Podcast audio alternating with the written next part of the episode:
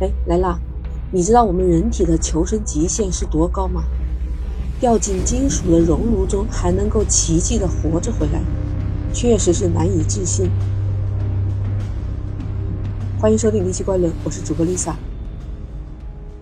近日有报道说，有一名二十五岁的电工，他是在瑞士东北部的圣加仑工厂上班的，他就掉进了一个装满了七百二十度的熔融铅的熔炉中。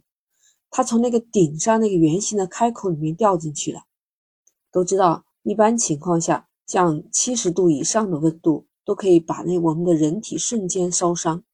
你有没有看过很多报道？就是有时候孩子不小心碰到了开水瓶，然后被那个百分之百的开水下去烧伤，而且烧伤的面积很大的，像那种。我之前认识过一个人，他的手就曾经小时候在开水里面被开水烫伤过，就皮肤坏的不成样子了。当然，不过后面他还是通过了那种什么整容啊、整形啊，年纪大了以后才去弄。那你说，这一个二十五岁的年轻电工，他是整个人掉进这个熔炉里面，七百二十度的温度，什么概念？比七十度多了十倍。他掉进去的时候，里面还有融化的金属嘛，就是铅啊，主要是铅。他这个金属就一直淹没到这个年轻人的膝盖。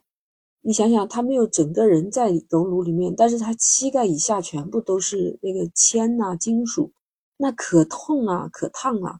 他当时估计忍着剧痛，他是慢慢的想办法把自己拉出笼子，爬到一个安全的地方。他是在工厂上班嘛，当时应该就是打了救援队，瑞士紧急空中救援的医生和医护人员赶到工厂对他进行施救，随后就。有直升飞机把他送到住院治疗了，他是全身大面积烫伤。医院事后也证实，这男子已经属于严重烧烫伤，但目前情况还稳定。圣加伦市警方也会调查这起事故是怎么样发生的。想想真的还挺幸运的，他还活着。还有，其实美国也发生过类似的事件，说今年六月份，美国的伊利诺州也是在一间铸铁厂。有一名员工不小心就掉进了那个，你想想铸造厂的那个熔炉里面，它的温度是超过了摄氏度一千度，整个人瞬间焚化的那种。而且啊，他们说要救人还必须等到这个熔炉冷却好几个小时以后，才能够有办法在那个金属的碎片中找到那些残骸。我跟你说，奇迹的就是这个工厂负责人穆勒说。他自己是在另一栋大楼工作的，听到意外发生后，他就赶到现场。他本人证实说，那名员工的双腿还有手部是有严重烧烫伤。就是幸运的是，这个人也活了下来。后来被送到医院以后，嗯，听说是情况比较稳定。哎，听了这个啊，你有没有发现，我怎么感觉好像是孙悟空在世啊？你看以前我们看《西游记》的时候，太上老君的炼丹炉。孙悟空去练了七七四十九天，那个火可是三味真火，比那三味真火可能还要厉害的那种。他那个火是一天二十四小时不停的烧，不停的烧。哎，居然孙悟空没死。